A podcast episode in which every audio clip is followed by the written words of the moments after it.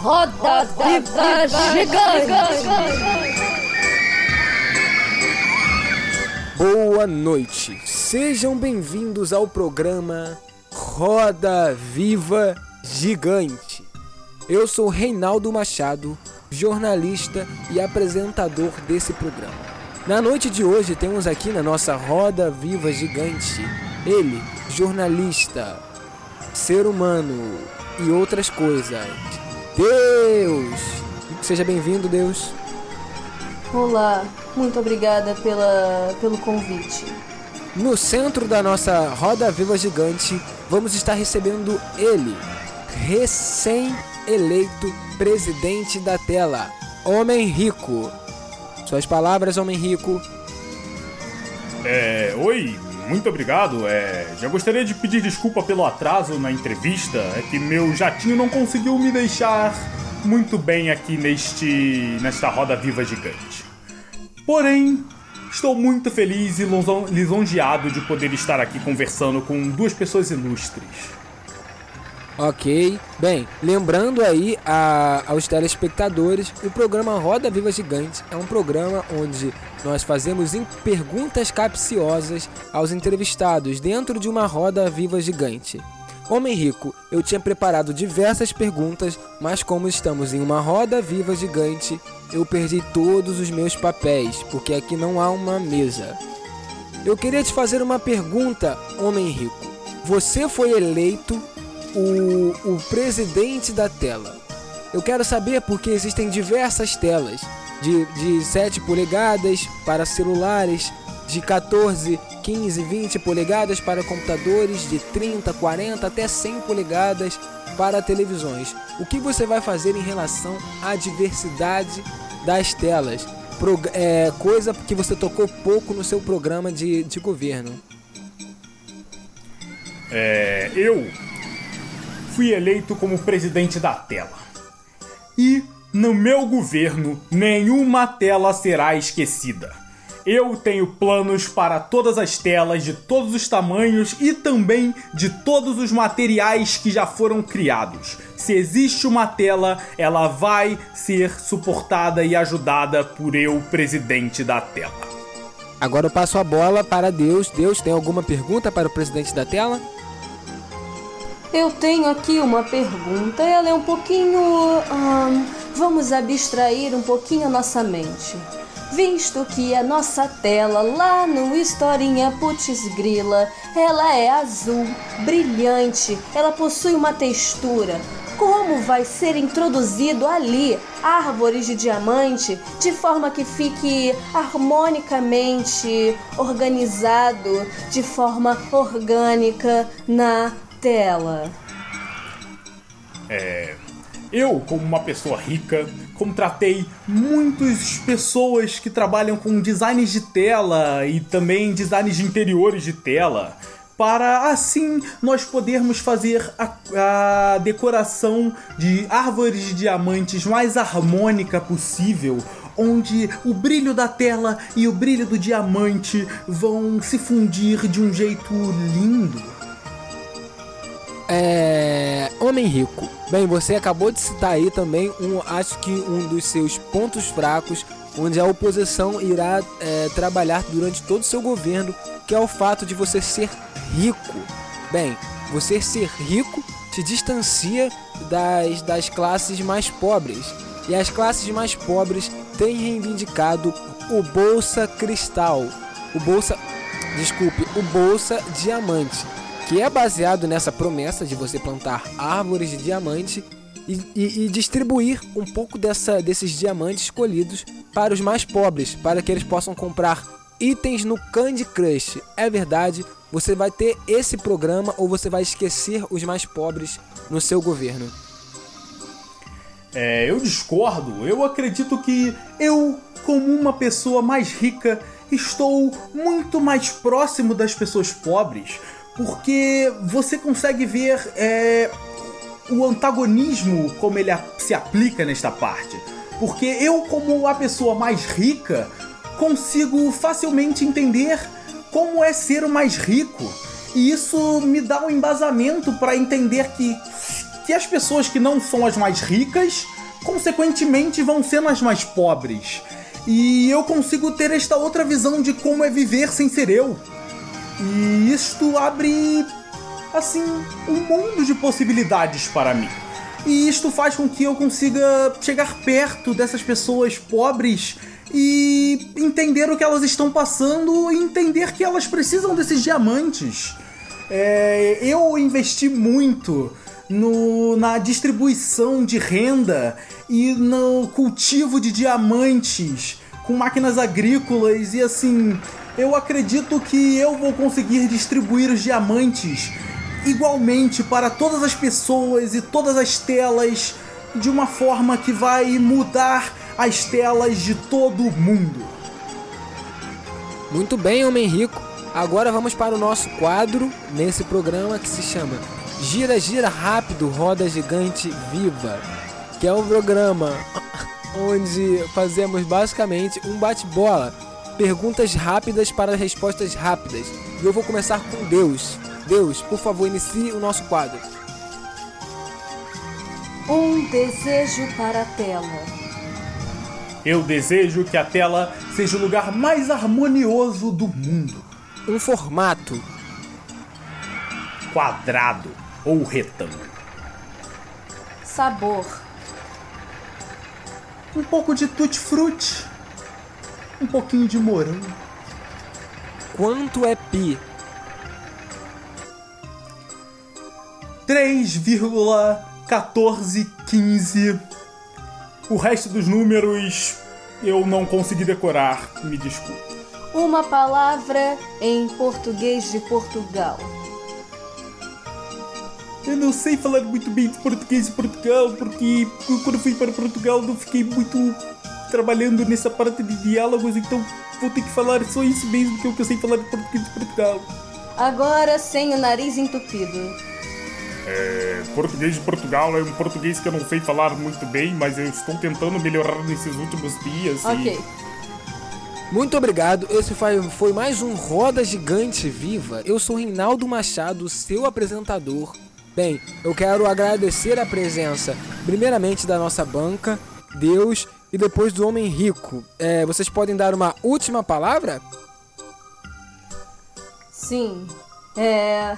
Nós aqui somos integrantes do nosso maravilhoso Historinha Putz Grila. Eu sou Deus e você pode ver muitas e muitas é, historinhas mesmo no nosso Instagram, arroba Historinha Putz Grila. Siga-nos, acompanhe-nos. Eu sou Deus e vou saber se você estará lá ou não.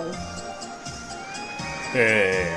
Eu gostaria de começar falando que estou muito feliz e nem um pouco surpreso, porque eu já sabia que eu era o candidato certo para ser eleito. Porém, eu gostaria de agradecer a todos que depositaram o voto em mim e acreditaram que o diamante é o diferencial que esse mundo precisava. Um beijo e tchau. Adeus.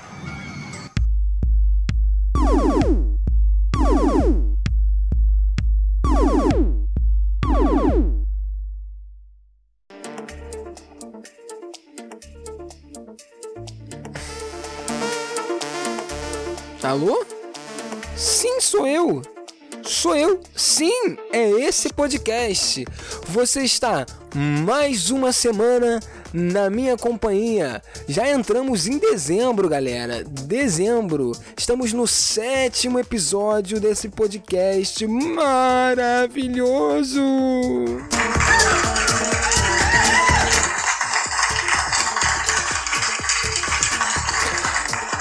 Para quem não me conhece, eu sou Reinaldo Machado e você está ouvindo Vozes na Cabeça do Rei.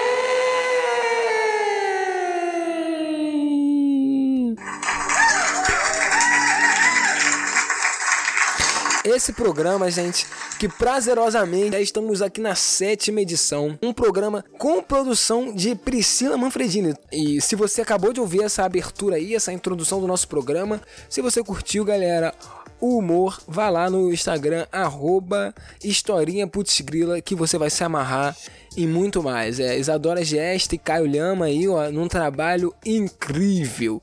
Que eu amei fazer essa collab com vocês. Quem sabe eu não apareço também num vídeo do Historinha Putzgrila. Não é verdade? Bem, como eu já tinha dito antes, eu sou Reinaldo Machado e como eu também já havia dito antes, você está no sétimo episódio de Vozes na Cabeça do Rei. Bem, esse episódio aqui que está abrindo esse mês de dezembro, dezembro que é um mês, né, tão marcante, tão eloquente, não é verdade? Dezembro chegou, o derradeiro mês. Chegamos ao último mês do ano histórico. O ano que marcou nossas vidas. O ano da pandemia. pois é, gente. Quem se lembra lá no início do ano, quando o coronavírus era apenas um medo?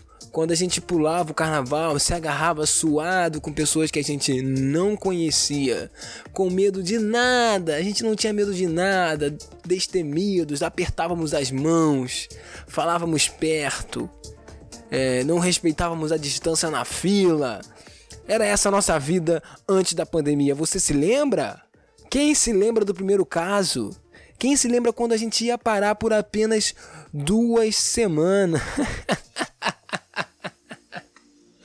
ai, ai, pois é. Agora estamos aqui, dezembro. Quando a gente menos esperava, dezembro. Alguns diriam que finalmente conseguimos realizar um antigo desejo: enforcar o feriado de carnaval e de Natal. É verdade, a gente conseguiu essa proeza aí, mas não foi tão bom assim, não é verdade?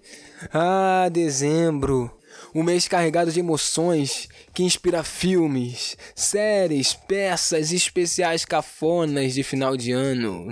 E o Grinch, claro. Aquela época que traz um misto de sentimentos, um pouco da nostalgia dos bons momentos, o cansaço ou a frustração pelas coisas que deram merda, um suor numa parte estranha do corpo que anuncia a chegada do verão. E, e, não, é, e, e, não é qualquer verão, não, cara. Dezembro é aquele verão que bate um vento que assa a sua cara, até a brisa torra.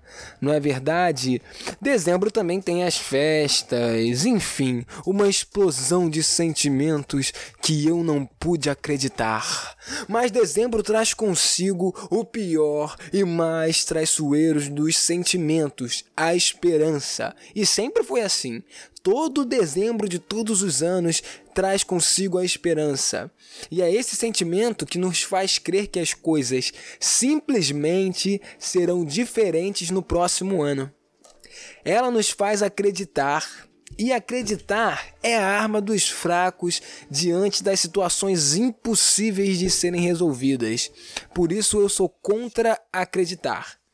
Mas no ano do coronavírus, estamos vivendo o mais ousado golpe da esperança.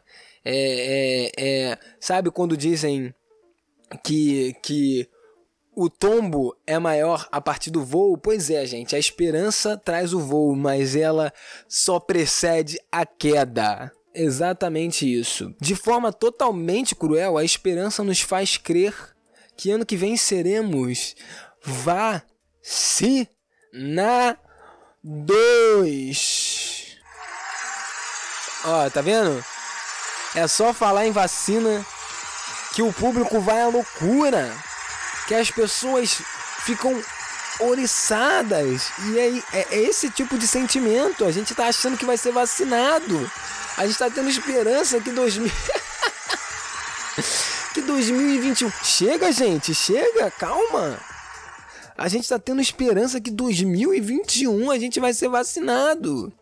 Todo brasileiro racional, e é preciso destacar isso, os brasileiros racionais, está sonhando com a agulhada da esperança.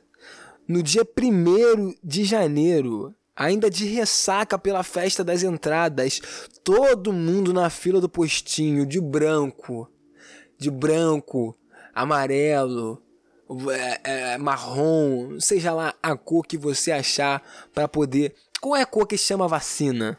Não é verdade?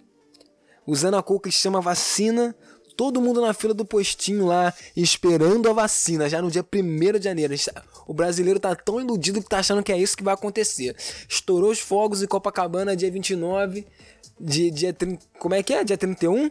Dia 31, no dia 1 a gente já vai estar tá lá. Mas não vai ser isso que vai acontecer, gente. A esperança nos uniu em torno de um objetivo e ela vai rir gostosas gargalhadas quando a gente chegar no meio do ano que vem e ninguém tá vacinado. Esse é o golpe que a esperança está preparando contra a gente, está planejando contra a gente. A esperança, gente, é a última que morre. Sabe por quê? Porque é ela que mata a gente.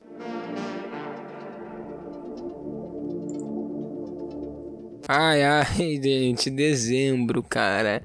Dezembro, cara, o que que dezembro trouxe? Pô, a gente já, já tá praticamente, cara, um ano de quarentena. O que que você fez nessa quarentena? Me diz aí, manda uma mensagem aí pra gente no Instagram, no Twitter, manda aí uma mensagem pra gente. Cara, o que que você fez nessa quarentena? Eu posso dizer que nessa quarentena Bem, gente, eu sempre fui como a gente pode aí chamar de vagabundo. Sempre fui vagabundo. Sempre gostei de ficar deitado. Então, a coisa que com certeza eu mais fiz nessa quarentena foi ficar deitado. Talvez eu possa ter assim batido o Guinness Book, cara, de pessoa que ficou mais tempo deitada tem que dar uma analisada aí nos livros dos recordes, porque dificilmente alguém ficou mais na posição horizontal do que eu. Desconheci a verticalidade nessa quarentena. Mas o que eu fiz também, gente, foi buscar formas de, de, de ser mais produtivo, né? Porque eu, como estudante universitário, né? E, e, e só isso que eu faço. Qual, qual, qual é a minha profissão? Estudante eu, como estudante, cara, fiquei muito tempo livre mesmo, muito tempo vago. Então teve uma hora que, até para mim, que sinto um prazer extremo em, em, em ficar deitado, até para mim a, a, a, foi difícil. Então, cara, eu fui buscando aí soluções, fui buscando metas. E, e, uma das coisas que eu mais fiz na quarentena, além de ficar deitado, foi é, é, é me decepcionar comigo mesmo. Porque cada vez que eu eu fazia uma meta, ao invés de cumprir a meta, eu ia deitar. E aí, na verdade, o meu número de, de, de frustração e de horas deitado é, é, basicamente o mesmo, porque tem relação direta entre se frustrar e deitar ou deitar e ficar frustrado. Então eles vão. É, vai se, são sentimentos que vão se retroalimentando. Mas eu fiz também o que? Eu busquei sim qualidade de vida é, para deixar de ser vagabundo, eu comecei a fazer yoga e meditação. E, e, por incrível que pareça, agora aqui no final da quarentena, esse foi o ano que eu mais fiz yoga e meditação também. O equivalente a 30 minutos. Mas é, nesse período aí que eu consegui dar uma engrenada no, na yoga, na meditação, eu melhorei muito, acho que fisicamente, mentalmente, eu posso dizer isso. E hoje eu não sou mais um vagabundo qualquer eu sou um vagabundo que medita e faz yoga. Essa foi basicamente a minha resolução de ano novo. Foi isso que eu fiz, gente. Fiquei deitado, é, me frustrei, fiz yoga, meditei e pedi iFood também. Pedi bastante iFood. Com certeza aí com, com auxílio emergencial, eu devo ter pedido aí bastante iFood. Foi isso que eu fiz nessa quarentena. Cara, o que, que você fez? Porque de repente já é dezembro, gente. De repente já é dezembro. Mas chega de falar de mim. Vamos para aquele momento de entretenimento, aquele momento que a gente ama.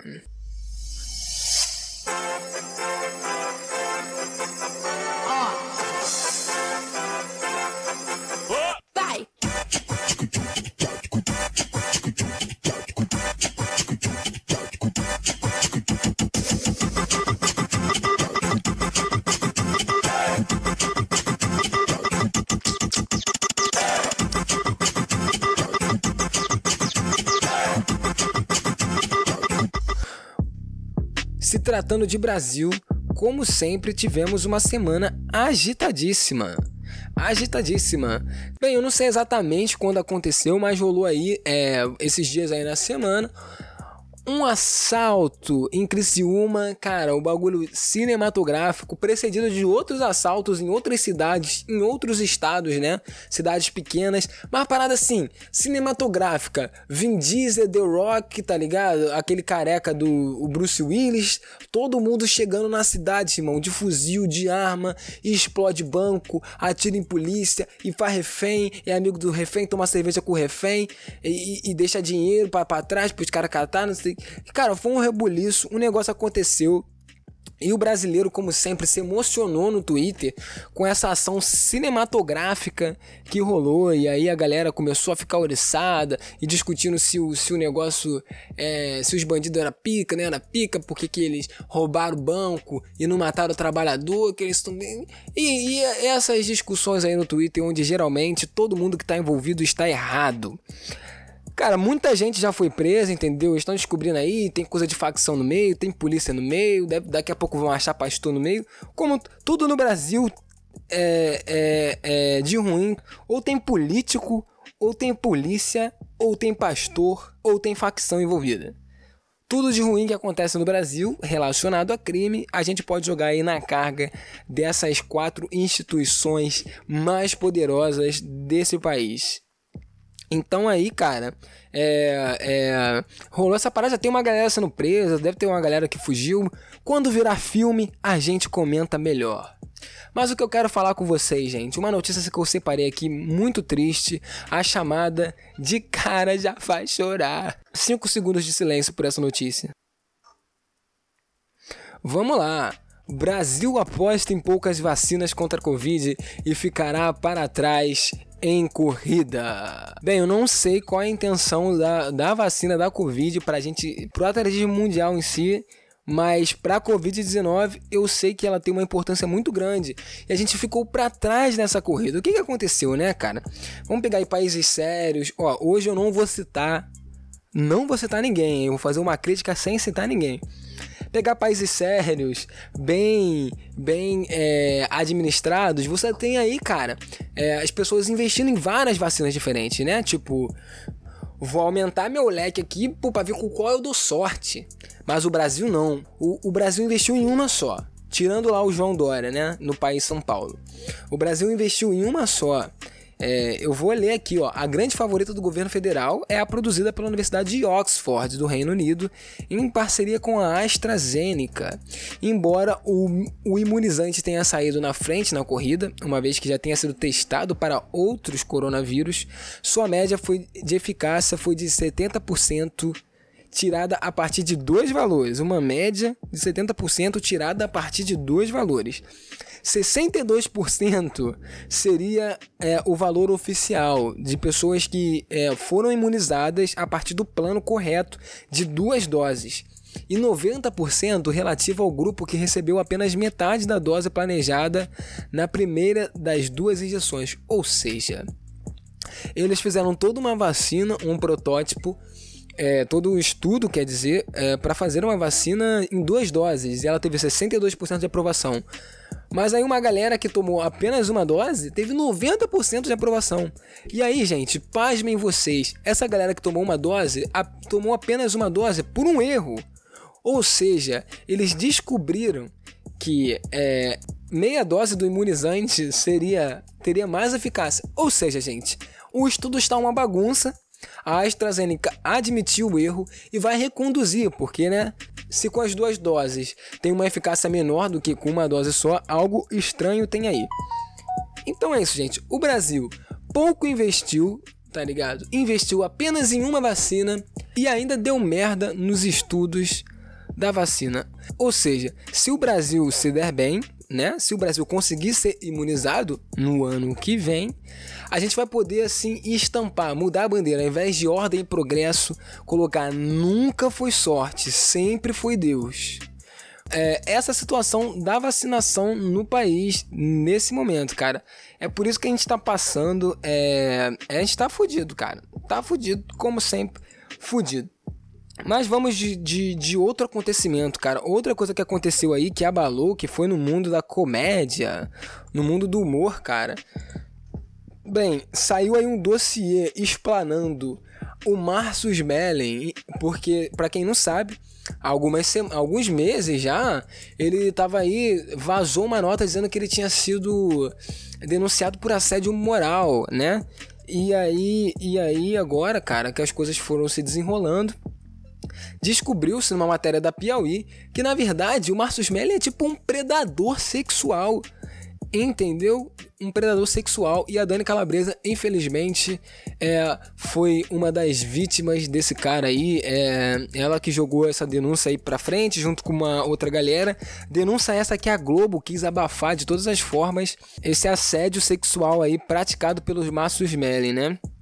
E ele já cumpriu o protocolo, né, gente? Depois da denúncia, ele já foi aí para a mídia e foi chorar e dizer que o único erro dele foi tra é, ter traído a mulher, é, que todas as ações que ele teve, todos os casos, entre aspas, né? Vamos, eu que tô botando aspas, porque ele não botou não. Todos os casos que ele teve foram consensual. Ou seja, né? O que que rola na cabeça da pessoa? Para ser consensual para ele, só precisa ter a vontade dele. Descobri assim que o Marcus Melly é um criminoso, é, um predador sexual. É, foi surpreendente porque eu achava que o máximo que ele poderia trazer de nocivo à sociedade era o humor dele, né? Mas ele conseguiu ir além, cara. Conseguiu ir além. Enfim, gente, cara, foi, foi um assunto assim é, que repercutiu muito essa semana. O site da Piauí da Piauí chegou a cair e o Marcus Mellen é Jack, é abusador, cara. É, espero aí que, que tudo fique bem para Dani Calabresa, porque ficou muito claro, cara, é, como a Dani Calabresa teve assim sua ascensão é, no humor da Globo freado pela figura do Marcus Mellen, porque Apesar de tudo, apesar de ter sido perseguida por ele, ter sido muito atrapalhada, né? Ela teve um ano magnífico na Globo e poderia ter sido melhor, cara. E o, e o departamento de humor da Globo poderia ter frutificado muito mais, cara. Porque foi assim, foram bons anos, né? É, os últimos anos do departamento de humor da Globo foram bons anos, mas é, a gente não sabia que tinha esse predador sexual como chefe, não é verdade? E é basicamente isso que rolou aí no caso da Dani Calabresa com esse predador sexual que é o Márcio Smelling. recebemos mensagem dos ouvintes e como eu digo, eu adoro isso. Podem mandar mensagem à vontade. Pô, mais uma vez o mano Bruno mandou uma pergunta hiper pertinente. Ele, boa tarde, boa tarde, Bruno. Bruno mandou assim: "Boa tarde. Opinião. Você considera a Fórmula 1 esporte? Ele tá perguntando se eu considero a Fórmula 1 esporte. Olha, cara, eu eu eu só considero esporte o que o que pode ser praticado por por seres humanos, entendeu? Então, tipo assim, para mim judô, uma corrida, coisa, um tênis, um ping-pong, são esportes de verdade, entendeu? Porque o ser humano tá se colocando ali. Agora, Fórmula 1 não, você fica ali só no, no carro, na máquina, né? Aí você vai dizer, ah, não, mas o, o piloto tá ali dirigindo. Mas, cara, tipo assim, né? Dirigir um carro, quem não sabe, né? É muito fácil dirigir carro. Agora, eu consideraria a Fórmula 1 esportes se a gente partisse do princípio que no mundo, no universo, existisse o universo carros. Se o universo carros tivesse inserido na nossa realidade e carros animados ou Transformers, por exemplo, se os Transformers participassem de corridas de Fórmula 1, aí eu consideraria esporte, porque seria. É, é, é, aí sim seria um ser vivo praticando esporte. Para mim, esporte é quando o ser vivo pratica esporte. Entendeu? Então essa é a minha opinião sobre Fórmula 1. Agora sobre F1, que é fumar 1, também considero um esporte. Ou seja, considero F1 de fumar 1 mais esporte do que o Fórmula 1 F1. Muito obrigado, Bruno, pela sua pergunta. O Renan Max mandou uma pergunta também para mim. Depois de tudo que aconteceu em 2020, é possível acreditar que teremos um 21, 2021 melhor, mesmo com o reboot de Liga da Justiça e de Eduardo Paes na prefeitura? E afinal, o que é mais fácil, Eduardo Paes salvar o Carnaval 2021 ou Zack Snyder salvar a DC? Bem, cara, muito pertinente essa pergunta, porque se a gente tem esperança de que, o, de que 2021 seja um ano melhor, essa esperança ela já é barrada, né, por, esse, por esses dois acontecimentos. O primeiro, Eduardo Paes, eleito prefeito do Rio de Janeiro, e o segundo, Zack Snyder lançando mais um filme. É, eu fico muito triste, cara, que a gente vai entrar no 2021 assim, mas se a gente pode aprender alguma coisa com essas duas figuras, é ter uma autoestima é ter autoestima, na verdade. É, é, o que sustenta o Eduardo Paes e o Zack Snyder até hoje é a autoestima deles. Ter uma autoestima alta faz com que as pessoas, por algum motivo, achem eles interessantes, por mais que eles não tenham nada para oferecer. Então eles são figuras que atraem a atenção. É, eles são bonitos, eles são bons porque se acham bons. É como se fosse isso, né? E aí as pessoas acham eles bons porque eles se acham bons. Mas a realidade é que eles são ruins. Vide aí é, quatro anos que tivemos de Batman vs Superman. Brincadeira. O que é mais longo? Eu, eu, eu retorno essa pergunta. Me, me, me responda aí. O que, que foi mais longo, gente? Oito anos de governo Eduardo Paes ou Batman vs Superman? O que, que foi mais longo e massacrante? Respondam aí. Gente, com essas duas perguntas do público que eu me despeço de vocês.